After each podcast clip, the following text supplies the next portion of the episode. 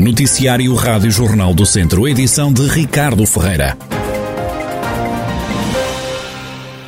De 2024 para 2025, e se tudo correr bem, o Governo diz agora que as obras de reabilitação e duplicação do IP3 só devem estar prontas dentro de três anos, um ano depois da data inicialmente prevista. A informação foi avançada no Parlamento pelo Ministro das Infraestruturas, Pedro Nuno Santos, ontem na discussão na especialidade do Orçamento de Estado para este ano. O IP3, que nós gostaríamos que terminasse em 24, mas dificilmente, ela deve terminar em 25, as obras, se tudo correr bem, o troço Santa Combadão, Viseu, tem um projeto de execução já concluído.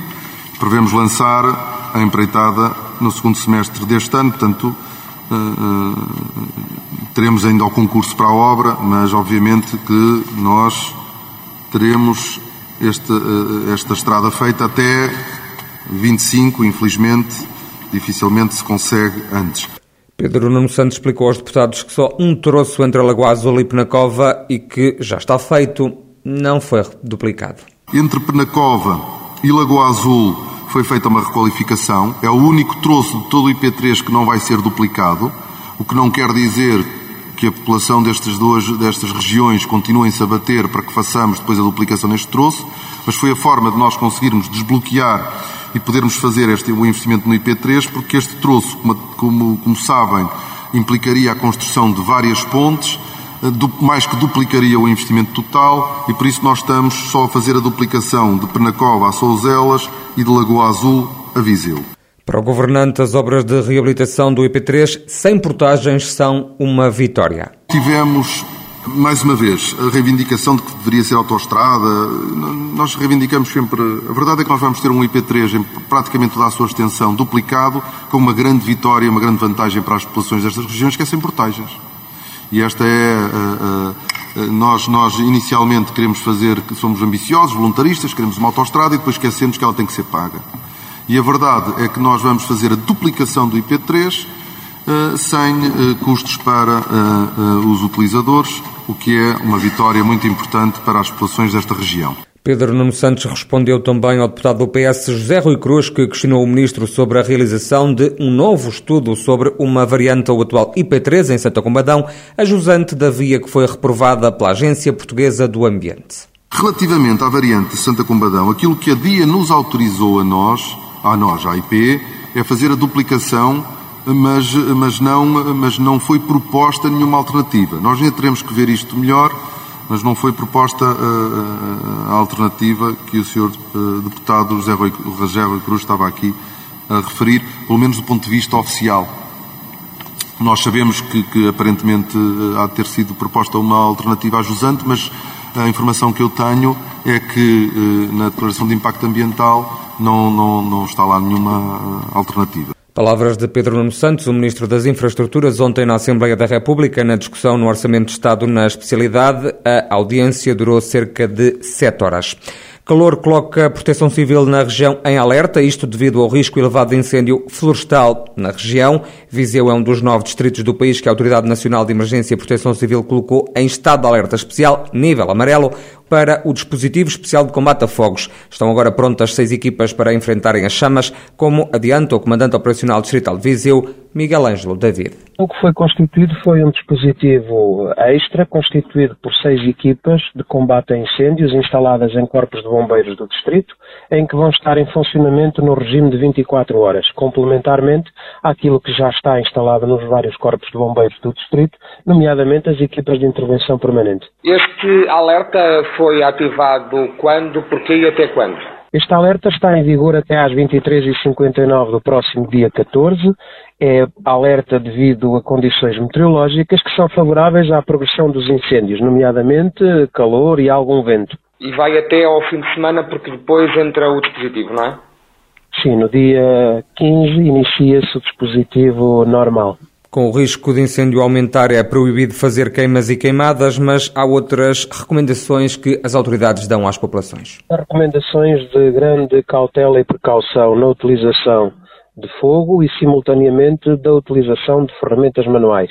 Decorrem ainda alguns trabalhos de gestão de combustível, pelo que recomendamos às pessoas que tenham cuidado que exista sempre um extintor, um balde de água, uma ferramenta de sapador que permita, perante qualquer ignição, fazer logo um combate imediato. Ficam os alertas e recomendações da Proteção Civil. Nos próximos dias, devido ao calor, há risco elevado de incêndio na região. Em Viseu arrancou esta terça-feira o Visex Summit Meet Your Future, é uma primeira edição de um evento organizado pelo Núcleo de Alunos de Engenharia Informática da Escola Superior de Tecnologia e Gestão de Viseu. O presidente deste núcleo, Emanuel Pereira, explica qual é o objetivo desta iniciativa. O principal é atrair novas empresas, atrair novos projetos para, para a cidade de Viseu e para o nosso curso de Engenharia Informática, que é isso aí, ou seja, quando os alunos estão a, a terminar a, a, sua licenciatura, às vezes têm dificuldades em não haver muita diversidade nos projetos que são apresentados. Então a nossa solução é trazer novas, novas soluções e para que os alunos possam integrar num estágio eh, de algo que nunca tiveram, nunca tiveram oportunidade e agora vão ter. Bem como aproximar também empresas, tanto Lisboa, Porto, Aveiro desses, desses periféricos para aqui para a região de, de Viseu. O evento começou hoje e só termina na quinta-feira. Dividimos estes dias para que, para que os dias fosse algo temático, aprendêssemos. Nós, nós nos três dias eh, temos, cada dia tem um, tem um tema. O, o primeiro dia será dedicado às IoTs, Internet of Things, que está ligado muito à cidade de Viseu, eh, da Smart City. No segundo tema abordamos o tema da cybersecurity, cibersegurança, que hoje em dia mais do que nunca está está em alta e para finalizarmos aplicamos um tema que é super interessante na nossa área, que está em grande crescimento, que é a inteligência artificial. Então, dentro destes três temas, nós desafiamos as empresas eh, a, a, proporcionarem uma conferência de algo técnico que os alunos possam aprender. Depois, na parte da tarde, vamos pôr algo em prática, ou seja, os alunos vão poder tocar na tecnologia das empresas, vão poder aprender uh, sobre, a, sobre a tecnologia que eles trabalham, algo que eles nunca, nunca antes fizeram. Emanuel Pereira, presidente do Núcleo de Alunos de Engenharia Informática da Escola Superior de Tecnologia e Gestão de Viseu, sobre o Visex Summit Meet Your Future. É um evento que começou esta terça-feira e só termina na quinta-feira. Transformar lixo em dinheiro é o objetivo da campanha solidária Ideia com o Futuro Reciclar no Planalto Beirão, que foi lançada pela Associação de Municípios. A iniciativa tem como objetivo aumentar a percentagem de reciclagem e, com isso, subir também as receitas para distribuir pelas instituições particulares de solidariedade social da região e outras coletividades sociais de interesse público. O presidente do Planalto Beirão, Leonel Gouveia, explica que a Associação de Municípios tem estado empenhada em aumentar os números da separação de resíduos na região. A Associação de, de, Municípios do Planalto Beirão tem vindo a, a fazer um, um, esforço enorme no sentido de cada vez mais não colocarem a termo todos os resíduos passíveis de valorização. Tanto que em 2014 eram reciclados 21 quilos por habitante e, e hoje são, são cerca de 42 quilos por habitante. Ou seja, entre 2014 e hoje houve uma duplicação dos valores eh, reciclados.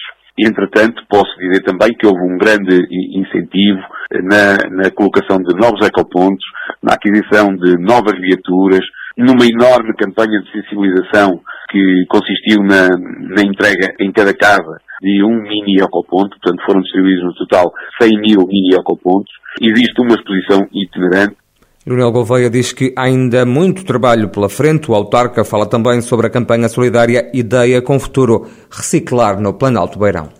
Aliando a questão da separação e, portanto, incentivar a separação e também fazer com que essa separação possa ter um cariz social. E daí que, por cada tonelada reciclada a mais do que aquilo que era o valor em 2014, será convertida em benefícios sociais para uma instituição de solidariedade social da região e, e digamos, sucessivamente a outras, a outras uh, eh, IPSS e outras instituições de solidariedade social.